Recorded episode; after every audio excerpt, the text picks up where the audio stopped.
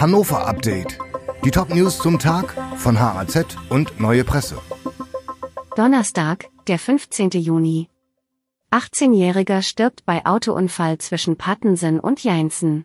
Ein tödlicher Unfall hat sich in der Nacht zu Mittwoch zwischen Pattensen und Jeinsen südlich von Hannover ereignet. Ein Auto kam von der Fahrbahn ab und überschlug sich. Der 18-jährige Beifahrer starb. Drei weitere Mitfahrer wurden schwer verletzt. Die Polizei ermittelt nun gegen den leicht verletzten Fahrer.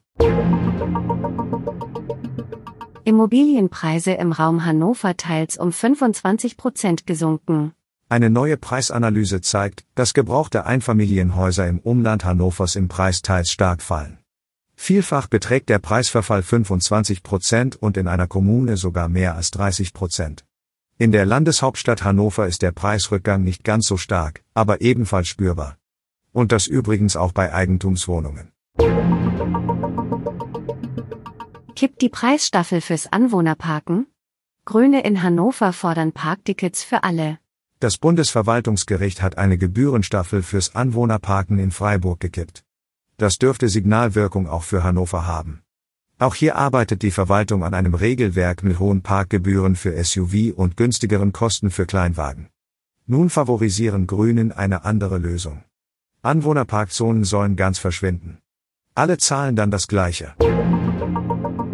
Blindenverband will blinde Mieter nicht mehr im Haus haben. Jahrelang hat der Blinden- und Sehbehindertenverband Niedersachsen bei einem ihm gehörenden Mietshaus auf Sanierungen verzichtet. Die Wohnungen sind teils heruntergekommen. Nun sind Sanierungen überfällig. Danach sollen die Mieten deutlich steigen. 21 Mietparteien müssen dafür demnächst ausziehen. Das Besondere, zwei Drittel von ihnen sind Blinde, an die der Verband in der Vergangenheit bevorzugt vermietete. Hannovers Innenstadt steht vor einem großen Wandel. Immer mehr große Handelsketten verlassen die Innenstadt von Hannover.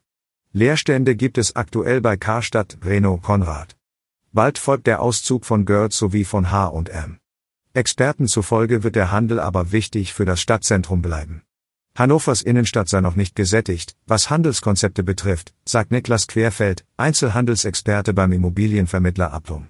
Eine attraktive Innenstadt, das ist auch Thema eines HAZ-Forums heute ab 18 Uhr im Aufruf, dem umgenutzten früheren Kaufhofgebäude an der Schmiedestraße. Experten, Unternehmer und Politiker diskutieren über die Innenstadtentwicklung. Dieses Hannover-Update wurde maschinell vertont. Der Autor der Texte ist Volker Wiedersheim. Alle weiteren Ereignisse und Entwicklungen zum Tag ständig aktuell unter haz.de und neuepresse.de.